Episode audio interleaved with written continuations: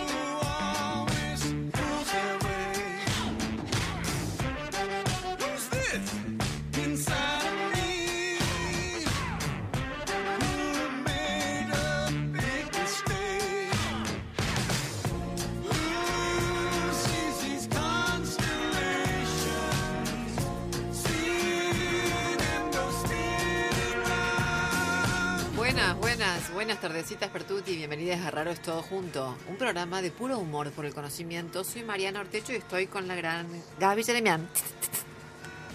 Hola. Oh, cada vez más larga la pausa, Sí, loca. hasta que, no, que me agarraste imprevista. Pensé que iba a decir Georgina Remondino. Esta vez fue totalmente improvisado. Sí. Es genuino. Giorgio Remondino, ¿cómo estás? Buenas tardes.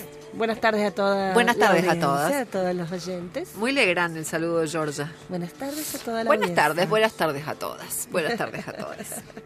Che, eh, esto es Raro es Todo Junto, ya lo dije, ¿no? Un programa de puro humor por el conocimiento.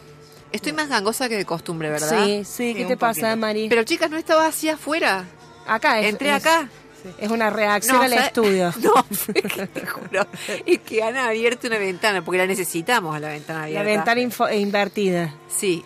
Y eso me va a seguir generando como el efecto de la alergia. Conforme pase el programa, y ya voy a terminar.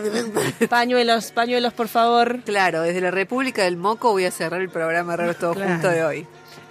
che, bueno, tenemos un programa lindazo, me parece, Hermoso. como para compensar el hostil clima preeleccionario. Ah, mira, está bueno, está sí. bueno. Un poquito. Sí. lo necesitamos. Sí, Georgia. Un cafecito de algarroba y a votar. Exacto. Bueno, vamos a hablar con Bárbara Ali- Arias Toledo. ¿Sí? Bárbara alias Toledo. Casi te Alia, digo. Bálbala. Cada vez más Bárbara. rápido. Cada vez sabe más rápido el furcio primero. De verdad de todo junto. Antes era el minuto 33, más 34. No, Ahora no. lo tiramos en el minuto Al 2. inicio, sí. Y de ahí arrancamos. Bueno, esto es raro todo junto, y aunque lo crean o no, eh, tiene el apoyo del Centro Científico Tecnológico CONICET Córdoba. Con Furcio y todo. Con Furcio y todo. Porque es así. CONICET Córdoba es así. entendieron Confucio, dijeron aprobado. Claro, un programa Sí. Confucio. Y dijeron, no, listo, vamos con filosofía china, Oh, siempre. de. Esto No. debe estar bueno. Bueno, y hoy tenemos un programa especial porque vamos a tratar como de asomar, de meter el hocico así en la etnobiología, en la etnobotánica, más específicamente. Sí. ¿Y eso? Eh, ¿Y eso con qué se come? ¿Y eso? ¿Ah? ¿Ah? ¿Lo qué? la etnobiología, que ya vamos a decir de qué se trata, pero básicamente como que estudia, pone en consideración la relación entre las personas, la biota, Ajá. algo de lo que hemos hablado acá, sí, que podemos decir todo lo que incluye los seres vivos. Esta vez no hablamos de la, de la de la biota en los intestinos, que ha sido tema También, en, otro, sí. en otro raro, sino de la biota así en general, y del entorno. De eso se encarga la etnobiología. Pero De- con algo de cultura por ahí o no. Sí. Claro, la relación. Desde una mirada cultural. Claro, de poner en consideración la relación que hay entre personas, biota y entorno, desde una perspectiva, sí, claro, cultural. Perfecto, Georgia. Bueno, eso. Listo. Listo. Chao. che, tenemos... eh, Ah, no, esperen, antes de eso quiero contarles que el próximo sábado vamos a estar con Bárbaras, este grupo que en el que está Lalia Agüero, Mar- Maraina Carraizo, eh, Patri... De los ríos. No, porque ¿sabes qué pasa? Tengo un problema que lo digo con el nombre que sale en, en Instagram. ¿Entendés? ¿No les pasa a ustedes que ahora ya tienen eso? Claro, igual que- la conoce como Choli, Jolly, así. No, no, la conozco Su nombre de Instagram. Pato de los Ríos, pero en, en Instagram es Patri Joffre Nostra. Claro. Y estaba por decir eso, ¿entendés? Claro. Bueno, típico, ahora se nos pasa esto. Bueno, y Vero Ortic. Y yo. ¿En dónde somos se bárbaras. presenta Bárbaras? En el Sindicato de Maravillas. Es un show de humor de stand-up que está muy bueno. Es El sábado 19. el sábado 19 a las 21 horas, pero Perfecto. tienen tiempo eh, de llegar hasta las 20.30. Bien. O sea, salen de escuchar raro o van escuchando raro en la Sí. en el auto, en el bondi y de ahí derecho al Bárbaras. Sindicato de Maravillas. Sí, que está buenísimo. Es en Libertad 326. Che, bueno, eh, ¿teníamos regalos? Tenemos premios, muchos premios hoy. Entre cejas y pestañas nos acompañan y hoy les regalan un perfilado de cejas. Las encuentran en Instagram como arroba entre cejas y pestanas punto cba o en Gregorio Gavier 1990. También Fábrica de Plantas nos regala un árbol nativo. Lo encuentran en Instagram como arroba Fábrica de Plantas. Y también nos quieren contar que el próximo eh, martes... em, no, perdón. El próximo eh, sábado Sí. va a haber unas actividades para las infancias eh, con motivo del Día de las Infancias en el taller de Mendiolaza. Buenísimo. En nuestras redes encuentran más datos sobre la invitación de, pie, de fábrica de plantas. Piedemonte nos regala un voucher por mil pesos para usar en la tienda de productos de origen. Lo encuentran en Instagram como arroba pie.d.monte o en Avenida Ticera, el 790, también en el taller de Mendiolaza. Y Editorial eh, Yamal Contenidos nos regala un libro de Pepe Gonoy y Javier Solar. Tenemos tres ejemplares para Miércoles que tenemos regalos. Sí, hoy nos toca uno hermoso que se llama Súper Divertido, es el número 4. en realidad son como dos en uno. Y también Esmeralda de su mundo. eh, incluye ambas, ambas títulos con historietas, adivinanzas, actividades didácticas. Encuentran a este y más títulos en Llamar Contenidos en Instagram como arroba editorial Llamar Contenido con dos M. Perfecto. Para participar nos dejan sus tres últimos números del DNI y nos escriben al 351-3077-354 o al Instagram de Raro es Todo Junto. Bien, bárbaro. Bueno, etnobiología, asomando lo chiquito. Etnobiología y etnobotánica, que es como lo mismo, pero solo restringido al mundo de los vegetales, de las plantas. La etnobotánica. Sí, Digo, vamos a ir desde la etnobiología a la etnobotánica hoy. Bien, más específico. Sí. Bien. Eh, me pregunto qué onda porque tengo la sensación de que obviamente vamos a encontrarnos con un poco lo que nos pasa siempre, que es como que en Occidente lo hacemos todo mal. Oh, qué novedad. claro, ufa, porque vamos a ver, ¿cómo nos hemos relacionado con los seres vivos que no sean personas? Mal. ¿Cómo hemos tratado la- a los seres vivos que no son personas? Mal. ¿No es cierto? Claro. Hemos tratado mal también a las personas. Claro, iba a decir eso. Sí, Gaby, sí. Eh, ya te veía los- también. claro, te veía los ojitos diciendo, Mari, decirlo todo. Eh, efectivamente, sí. Pero es loco que, digo, en el mundo de lo vegetal y animal, como hemos jerarquizado, el perro se ha quedado con todo. Quiero decirlo en la Claro, rápida. claro, claro. El perro se ha hecho con todo. Sí, No, sí, no, sí, no. sí, sí. El perro y el cactus. Ah, Ah, es verdad. bien, ya, Sí, incluso para- le gana a las, ca- a las crasas. Sí. Pasó al frente el cactus. Sí, en un pasó al determinado frente. momento. Re, Para mí. sí. Sí. Ah, para vos en lo personal. No, no, en general mi opinión. Si- Bien. Si, el perro se Bien. llevó todo en Sí. el mundo animal, en el mundo vegetal, bueno, habría que hacer una investigación, pero para mí el cactus estaría en los Sí. primeros puestos. Claro, que levante la mano quien no tiene un cactus en la casa. Pero no quiero, a ver, no quiero ser tendenciosa, pero entre un perro y un cactus, digamos, yo encuentro alguna Bueno, diferencia. bueno, hay Perdón, gente que con su todo respeto al vínculo, cactus. su Sí. vi- hay gente que su vínculo con la naturaleza son las plantas, no Sí. entran los animales más que para Claro. morfarlos. Perfecto. Perfecto, vamos a tratar de entender eso. Bien. Eh, ustedes son, vos, Georgie, sí sos de, de perros. Re, Re. re. Y todos los días de mi vida me planteo si pudiera adoptar uno más, lo adopto. Ah. Y vos, Gaby, más o menos. De cactus yo. ¿No te diste cuenta? Claro. El cactus no te ladra, nada. Ni lo tenés que tocar porque te pincha. ¿Me Claro. entendés? Agüita, Poquita agüita. agüita. Es verdad.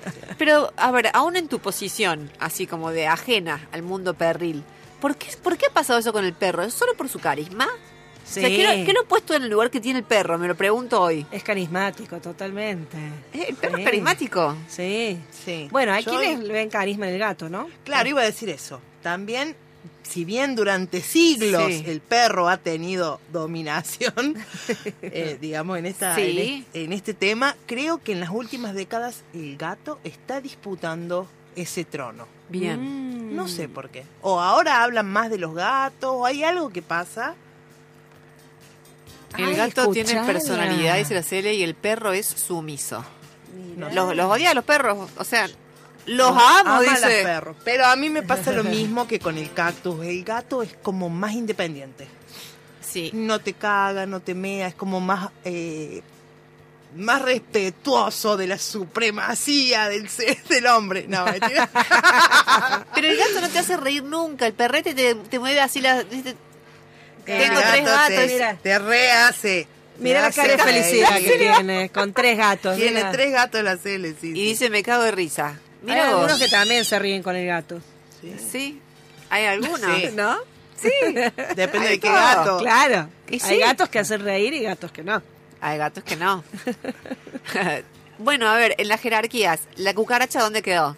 Ay, Dios. La cucaracha Yo me es tuve- yo- respetada. sí, yo me tuve que amigar con la... Respetada. Sí, Sí. obvio. Ay, yo chicas, me ¿qué subo les al, pasa? al- Sí. arriba de la mesa. Sí. Cuando veo una cucaracha digo, sí, señora, pase. Bueno, Sí, eh, sí. pero, pero Hubo que amigarse con la cucaracha. Córdoba está minada de cucaracha. pero la vemos y la queremos matar y además con una chancleta, que es como no, la forma no, menos no, no, En elegante. algún momento te amigas con ella. No, sí, Georgia. sí, No, sí. la queremos matar. Sí, querida, pase. Pero ¿qué hacemos? A mí me llama la atención el parecido fis- fisonómico que hay entre la cucaracha y el dátil.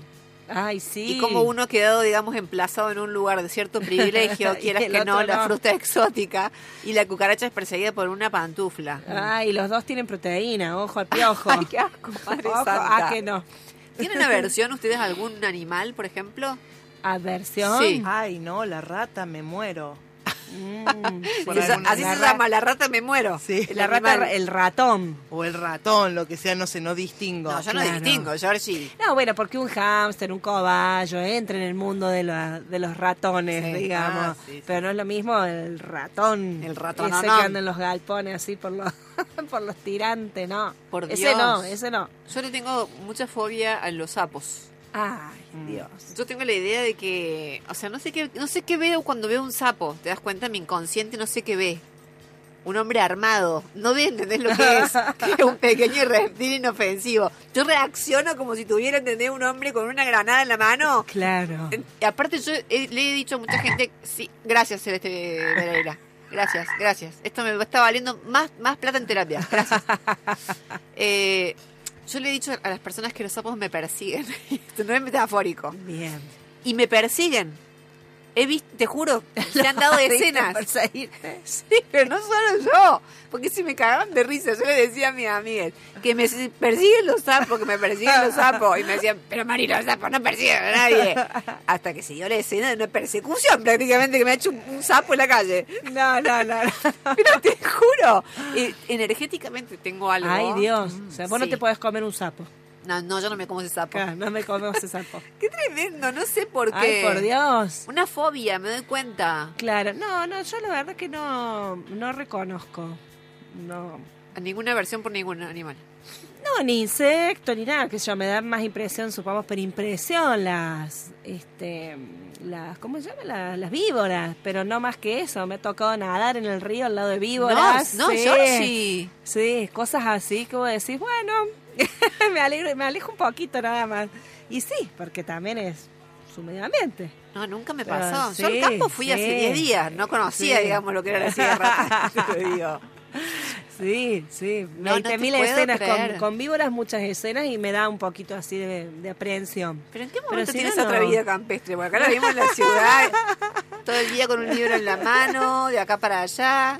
No, sí, Georgie, sí. sos sí. Indiana Jones, no nos dijiste No, nunca. bueno, pero es que mi pasado, mi infancia es en la sierra. Ah, es el, el Claro, pasado, nadando con víboras. Qué con loco. víboras, conviviendo con víboras. Mira vos, yo pensé que ibas a saltar con que le tenías miedo todo. Perdón. No, no, ni ahí. Ni ahí. Arañas, pollitos, iguanas, todo eso se cruza en el camino, no pasa nada. Ay, no le. Vos es que decís iguana y a mí es como que se me eriza el pelo el lobo. Te juro, o sea. Juanita, tenemos La birra y la iguana. birra, dice. la- Por eso se me eriza el pelo el lomo. No, Eh, no, no, yo, yo sabes que me deslumbro con la, la, la gente que tiene fobias cómodas A ver, a, a bichos. Por ejemplo. Yo he contado que tengo una amiga, esto es, esto es re- real 100%, que tiene fobia a los tiburones. Pero fobia loca. Fobia de que no puedo más, si sueño con tiburones, después no duermo por cinco días. ¿Viste cómo así? Vivís en Barrio Los Plátanos, Claro, mamita? claro, claro. O sea, ¿qué problema, ¿qué problema podés tener si le tenés fobia a los está, tiburones, guacha? está. Si vivías a dos cuadras de la si maestra nos está Vidal, escuchando Anita. este, no, no puede, digamos, ser una amenaza. Pero hay gente que se pone así, se chifla.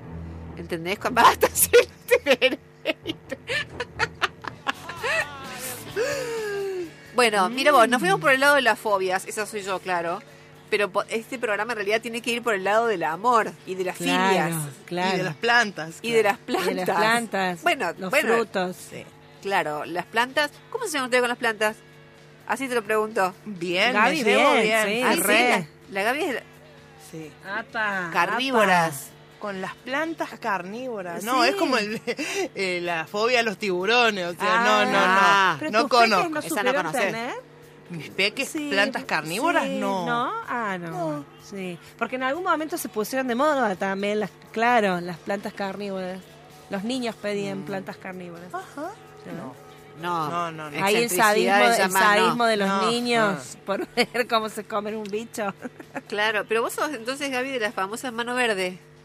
Con todo respeto te lo digo, ¿Qué ¿eh? No, traducime la mano verde. Mano verde es la que tiene buena mano para las plantas, che. Dedo No. verde, dedo verde se No, llama. no. Dedo verde es más claro. grosero. Más grosero todavía. Dedo verde, yo siempre... Son las 7 y 20 de la No, tarde, loca. escúchame, mi abuela me heredó el dedo verde. Te juro. No, yo no, yo no tengo ni mano, ni dedo, ni uña verde, nada, nada. Yo tengo Nada. un montón de plantas Bueno. y tengo una persona que se encarga, que es mi compañero. Bien ahí. Y Ah. yo después Vos las mirás. disfruto los beneficios. ¿viste? Claro. Todo el mundo te dice, ay, qué lindas plantas. Ay, sí, ¿viste? Vas al pasillo para el fondo. Ay, pero qué divino ese potus. Sí, ¿viste? Pero no sos vos, Pero no soy yo. Jamás las Pero veo. bueno, no lo, nadie lo va a saber nunca. Ah, Claro. ok. Sí, Gaby tiene plantas preciosas en la casa. ¿Y Sí, vos. Georgita? Yo no hace mucho que pude armar mi jardín, en realidad. Este, y sí, tengo, tengo, no, las- no les hago nada, por eso digo que tengo dedo verde, porque yo donde pongo algo sale. Entonces, Sí, y, y tiene tendencia a lo aromático, Ah, sí, ¿no? sí, sí, tiene romero, tiene laurel, Ah, la. Hoy caí a dar clases con un ramito de lavandas, romero y quinotos Ah, para mi ¿viste? compañera. Me dio miedo me porque lo dijo, le quiero contar a la audiencia, lo dijo mientras se tocaba el pelo. Tuve miedo que lo lleve como una corona. Porque hay profe que son De laurel, así. de laurel llevaría. sí, de quinoto, o sea, como todo. Hay gente, yo he tenido cada profesora, mira que voy a decir, y profesor, que va a decir Madre Santa de Dios, Acá haría falta un buen ramito de lavanda. de la banda. Sí. Pero vos en sentido decorativo, con todo Sí, respeto. sí, estético. No, no, pero me Estético. gustan las plantas. Me gusta, me gusta. Claro, porque esa es una cuestión, ¿no? Tenemos como esa idea ornamental, Sí, esa valoración, sí. percepción más como ornamental Tal Sí. cual. del mundo, Que sobre hay todo. otro, otro valor. Sí. ¿eh? ah, capaz que hay otro. Capaz que hay otro que incluso no es el que también, en el que frecuentemente caemos, que es el de la utilidad. El de Claro. sirve para, esta planta es para bajar la fiebre, Claro. esta es para cuando volvés en pedo, te saca la resaca. ¿Viste que Claro, siempre, sí, sí, siempre sí, hay. como el aloe vera. ¿Te saca la resaca? No, tiene propiedades que tienen una utilidad. Claro, te hace la espalda con curativa. el sol, claro. Claro, esa percepción, esa valoración instrumental de todo también nos ha llevado, digamos, a, a- a no permitirnos una, tener una relación distinta con las plantas. Claro. De otro tipo. Hay gente que la tiene, hay gente, Sí, viste, sí, que, sí. que tiene una Bueno, conexión. sí, sí. A mí me pasa que en San Antonio Oeste hay unos eucaliptus frente al puerto que yo cuando voy los abrazo. Los abrazo, los Pero eso- abrazo. Qué tierna Los- que es. Porque, es como- porque eso a no, lo mejor te pasa solo a vos. Sí, Y el no. eucalipto por dentro dice, La "Hoy puta está llegó la pesada de Georgie". nuevo. No, son buenos los eucaliptos, pero a lo mejor dice, uy, ahí viene la No. besuquera. Amo, amo los eucaliptos. Donde veo eucaliptos voy y los abrazo. Mira vos, Georgie, Sí. te volvés loca en Santa Sí, Teresa, en ¿cómo Uruguay. No, no, Santa Teresa. Ah, porque allá hay no sé, no conozco. Claro, no, no, no te vas nunca. No, claro. Te llevan a tomar el té y te quedas 15 Pero días es que tienen, uno a uno. tienen una energía, tienen una belleza. A mí eso solo me pasa con el eucaliptus. Mira No, vos, no con otras plantas, sí. ¿Habrá sido de- en otra vida? De ir a besarlos. Y capaz, o tuve un novio eucaliptus, no sé. Ah, un novio eucaliptus. Bueno, esto me gusta porque está despegando, pero Vale. Chicas, O ¿qué sea, se pero tomaron? para eso? Bárbara Arias Toledo es psicóloga. eh, No. de- No, no.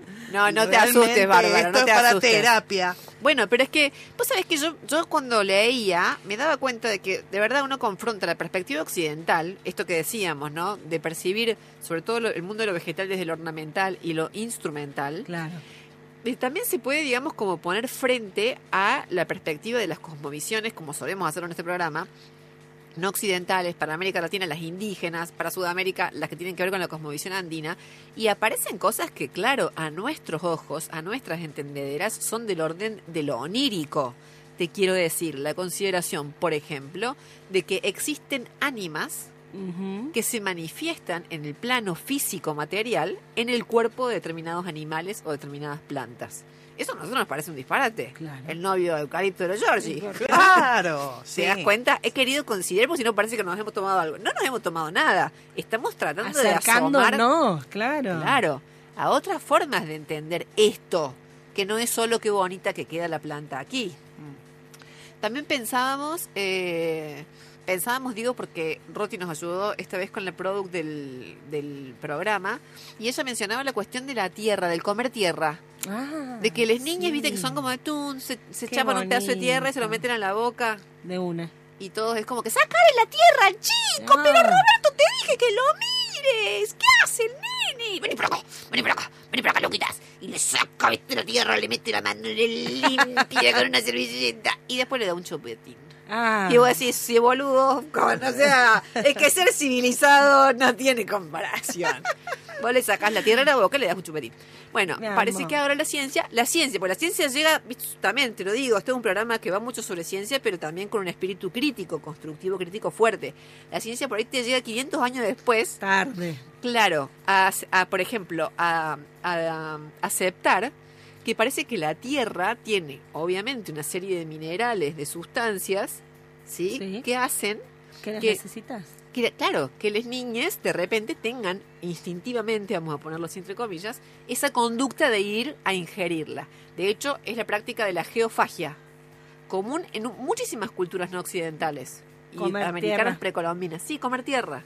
De hecho, solo en Sudamérica leía que hay como, se han identificado, de vuelta, desde el lado de la ciencia, que necesita todo clasificarlo Sí. y contarlo, cuento, cuento, números que cuentan, 24 tipos de tierras Ajá. que tienen minerales necesarios. Bien. Por lo cual se entiende hasta recomendable la geofagia. El comer tierrita. De vez en cuando, supongo, no era Sí. algo central en sus dietas. Sí, claro, ese sería otro asunto, ¿no? Claro. La, la- la mesura, la moderación. Claro. Porque me la das a mí, yo no me hago Claro. siete tortas de tierra y me quedo Panqueque. panqueque la tierra mañana, tarde y noche y amanezco al otro día que parezco una maceta y ya está, muté. está. Es verdad, la mesura, otro Claro. ítem importante. Claro, en la alimentación. en la alimentación, claro. Pero bueno, digo, fíjense todo esto de la relación, ¿no es cierto? Con eh, el mundo, el mundo que nos rodea, de lo que nosotros separamos lo que está vivo de lo que no, que eso es algo que también le podemos preguntar a Bárbara. ¿no es cierto? Cómo se clasifica, se ordena ese entorno, Sí. ese mundo. Sí, y Ajá. si hay alguna perspectiva crítica, porque también ese es otro, otro Bien, melonazo. Bien. Pero bueno, dentro de eso también tenemos la cuestión esta, ¿no? Que, que vamos a charlar específicamente, que es la de lo que se come. Y, e incluso no solo lo que se puede comer, como nos enseñó nuestra compa Juli Huergo, sino lo que nos alimenta, que es muy distinto, Bien. ¿No? Claro. porque nuestros bosques nativos en Córdoba, perdón, bosques, Sí. yo también estoy, me agarró el, nuestros bosques. No compitas conmigo, No compito, no, no puedo. Este, nos regalan, digamos, un montón de especies, supongo, Sí. eh, hongos, eh, semillas, tierras también, posiblemente, Sí. que Bárbara, estu- eh, Bárbara estuvo estudiando que de eso es comestible. Entiendo Bien. que sobre eso vamos a ir, De una. sobre nuestros bosques. Sobre nuestros bosques. Hongos también, mira vos. Sí, sí. Te dicen tonta vos, mira por dónde No. arrancas. Mira por dónde arrancó la moto, ahí nomás. Ah, los hongos, dijo. Ahí tengo para hacer cátedra. Bien, los hongos y las hierbitas para fumar, dijo la Georgie. no. Hongos de pino, hongos Mientras de se servía un whisky para recibir a Bárbara. Me encanta, ese es el espíritu de raro todo junto.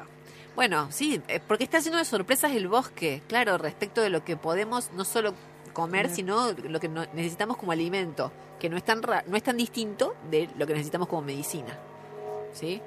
Bueno, vamos a hablar con ella en un toque. ¿Les parece que vamos a una tanda y volvemos directamente para parlear? Sí, dale. Bueno, Raro es todo junto. Humor e investigación en la tarde del sábado.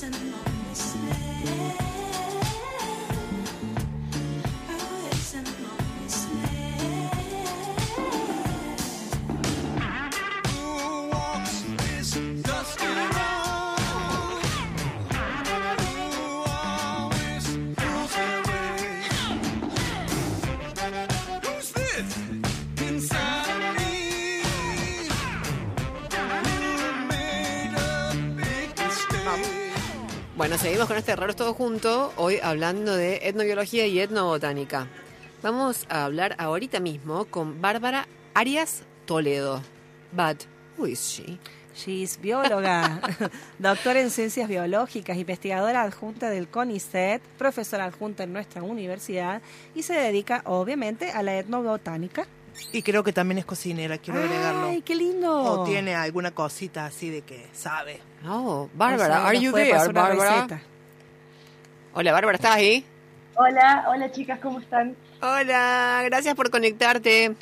No, gracias a ustedes por la invitación. Bueno, Bárbara, arranco preguntándote, si uno Dale. piensa la relación que hemos tenido en el marco de esta cultura, la relación que hemos tenido con el resto del- de los seres vivos, eh, del 1 al menos 10, ¿qué nota nos pones? Bueno, una pregunta que no hace falta responder. es muy difícil, es un menos 10. Tenemos una, relación de una dominación extrema, ¿no? Ay, ah. ¿es un menos 10? ¡Oh, la mierda! Se la jugó, se la jugó. Ese escobazo me Bueno. cayó en el lomo. También entendiendo, ¿no? Que, que en esta sociedad que vivimos, no todos los grupos culturales son iguales.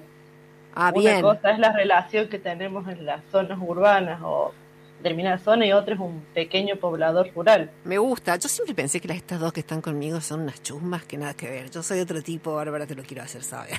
Está bien, está bien. No, te entiendo perfecto. Está bien, está bueno, está bueno ese matiz ahí, como para no pensar, no ponernos todos como gatos de la misma bolsa. Claro, es una sociedad súper diversa y heterogénea a la que pertenecemos, entonces es difícil hablar de la sociedad, la relación de nuestra sociedad entera. Bien, me gusta. Che, pero contanos ahora sí, ya un poquito más en serio, ¿qué, Sí. qué es lo que vos trabajás? ¿Etnobiología? ¿Cómo es esto? ¿Cómo, cómo, ¿Cómo has llegado? ¿Cómo has llegado a esto tú? ¿Cómo llego? A ver, ¿cómo llego a la etnobiología? Yo cuando empiezo a estudiar biología me gustaban eh, dos aspectos de la biología, los estudios ecológicos y eh, algo de antropología.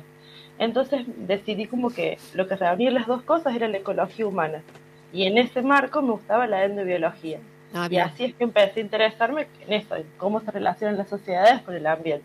perfecto. Y después dentro de eso fuiste más como por el camino de la etnobotánica. ¿Es En así? realidad, más o menos, porque Ah. en un principio empecé con etnobotánica, que capaz es lo que más se hace en Argentina, pero yo eh, tengo una característica de aburrirme fácilmente y querer explorar cosas diferentes. Ay, mira qué bien. Entonces, eh, entonces como que voy cambiando de tema, voy explorando, entonces también hago endozoología, etnobotánica histórica, etnoecología. Dentro de los estudios etnobiológicos voy variando de tema. Actitud ideal para el conocimiento, ¿no? Digamos, sentirse Claro. inquieta por todas estas cuestiones. Eh, y, y curiosidad. Y también me pasa que cuando hacemos trabajo de campo y hablamos con las comunidades, esa división en compartimiento de endobotánica, endozoología, es propia del- de la ciencia, ajá. no de la relación de las comunidades con su ambiente, que se relacionan en una totalidad. Claro. Entonces, esa división me terminaba resultando artificial. Yo preguntaba de un tema y las personas me contestaban de todos los temas que les interesaban. Claro. Entonces dije, bueno, ¿por qué voy a dejar afuera información que me están queriendo dar? Y bueno, Bien. Un ejemplo de eso sería, por ejemplo, no sé, si preguntas sobre una semilla y ellos te contestan también refiriendo a los animales que la transportan, la comen, ese tipo de... Exacto. Ajá, ajá, bien. tal cual, tal cual. Si yo voy a preguntar de plantas alimenticias, por ejemplo, y me hablan de la algarroba, pero estoy hablando con eh, pequeños ganaderos y después me hablan de la importancia que tiene la algarroba como alimento de sus animales y pasan a contarme cómo crían sus animales, Claro. y a mí me interesa saber todo en realidad, porque para estas comunidades el- es el conjunto lo que está interesando. Entonces no le decir, no, mira, a mí háblame solamente de la semilla y no me hables de lo que pasa con tus cabras. No, interesa todo. Se han visto muchos casos, ¿eh? Que, claro, de gente que va con esa. A mí háblame de la semilla, ¿eh? Mira, no me pongas loca. Claro. Claro, no sería mi caso porque me gusta mucho conversar. No, claro, Entonces mejor que me hablen de todo. de una, de una. Eh, ¿Qué estás, eh, Bárbara, estudiando respecto a los montes nativos? Bueno, lo último que estuvimos haciendo, que sacamos un librito, es sobre los alimentos silvestres. Ajá.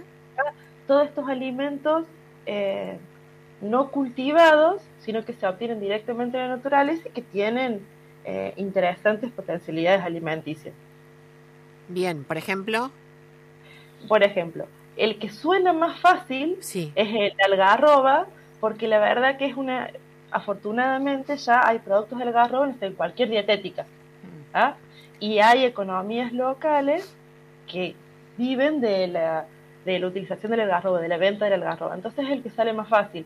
Pero también, no sé, el chañar es algo bastante conocido. Claro, para el arrope y esa... ¿no? Eso, para el arrope que se come, pero también se utiliza como medicinal. Claro. Pero después también tenemos otras especies, sobre todo herbáceas, yuyito que les decimos, o enredaderas, que son más desconocidas, pero que aparecen hasta en los baldíos. O, qué sé yo, como, eh, a ver, la pasionaria, ¿sí? La ortiga, la ortiga, la ortiga también se puede consumir, eh, qué sé yo, el- una, una que se llama brotal o enredera, eh, varias especies así que toda una diversidad de, de, cactáceas que tienen frutos comestibles.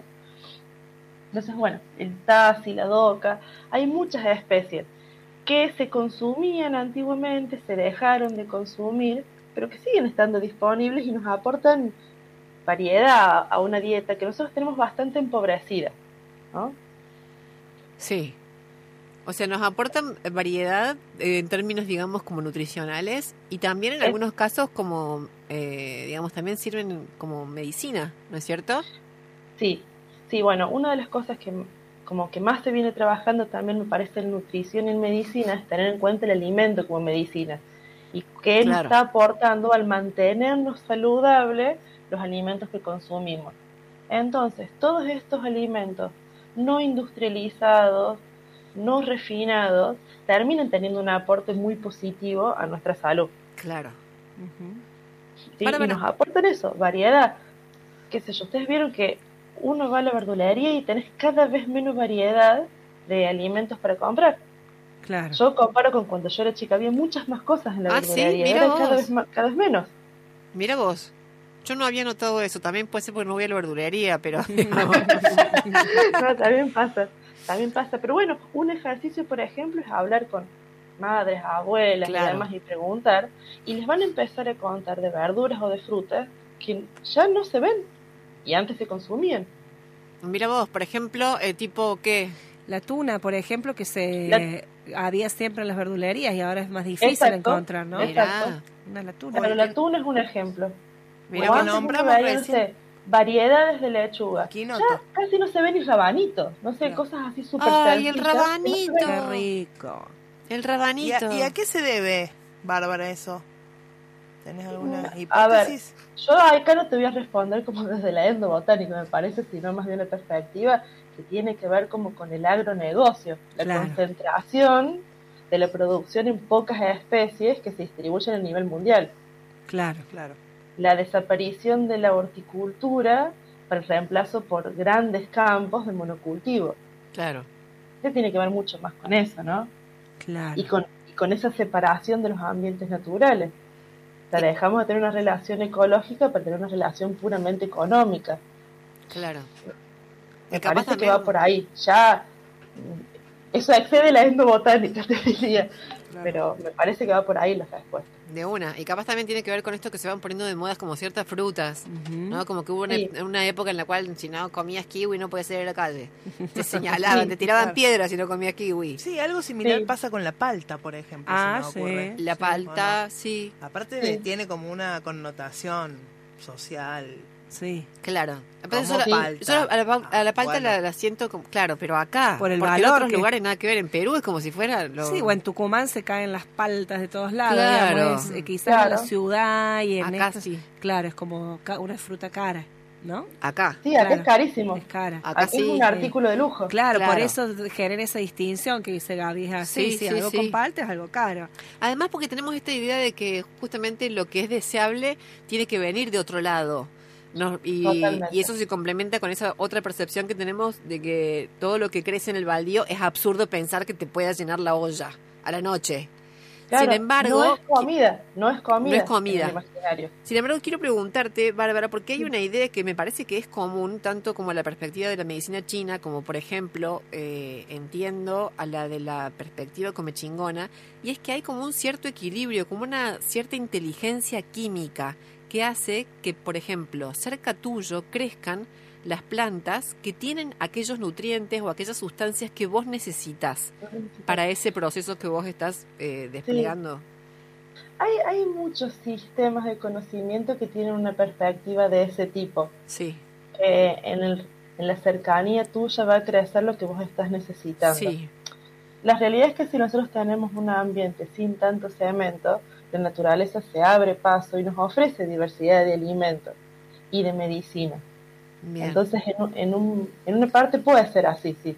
Bien, eso no significa que te tengas que comer las hortensias de la vecina porque no tienen No. nada que ver, las trajo y Claro. son importadas, nena. Sí, no, no. Y Vale no la tenemos que andar probando cualquier yuyo si no lo conocemos, Ah, por las bien, dudas. importante. Vale, vale, por vale, las vale. dudas. Importante. Vale la aclaración, yo estaba pensando mañana hacerme una ensalada con las hojas de tipa de la, Del frente de tu casa. del frente. Claro, probablemente no sea sabrosa. Ok. Contanos, Bárbara, un poco de ese libro que eh, estimo que es el resultado de este trabajo que han venido realizando. ¿Cómo se llama? ¿En qué Sí. consiste? ¿Se recuperan allí también esos saberes que vos comentabas, digamos, además de, de- del contenido científico, esos otros saberes de los actores involucrados? Claro, sí. Eh, que es, el librito este que vos decís se llama Esto se come, como pregunta, porque es una pregunta que nosotros solíamos recibir cuando hablamos de tema, yo te decía, pero ¿esto se come? Claro. Este, este yuyo que lo cortaba con la desmalezadora. Bueno, entonces esto se come, breve recorrido por alimentos silvestres de las áreas naturales de Córdoba. Algo así se llama. ¿Qué nos sucedió con este libro? eh, nosotros tenemos un proyecto, encadenamos una serie de, de proyectos de tesis. Durante el último proyecto que teníamos, eh, comienza la pandemia y nos encontramos encerradas, cada uno en su casa, Ah. y me parece que la pandemia nos produjo esa necesidad de tener algo que nos gratificara, algo que nos hiciera sentir bien en ese mar de incertidumbre. O sea, tipo que un tarro de dulce de leche, no, supongo que no se Claro. eso. Claro, Una era, de era algo whisky así, tampoco. pero dijimos, bueno, ¿qué hacemos en- con nivel laboral? Dijimos, bueno, en vez de escribir un artículo académico y publicarlo en Ah, revista de impacto, como se supone que uno debe hacer, ¿por qué no hacemos un librito de divulgación que pueda llegar a las mismas comunidades que nos estuvieron brindando su conocimiento? ah, ¿para que las mismas comunidades? ¿Cómo? ¿Para las mismas comunidades?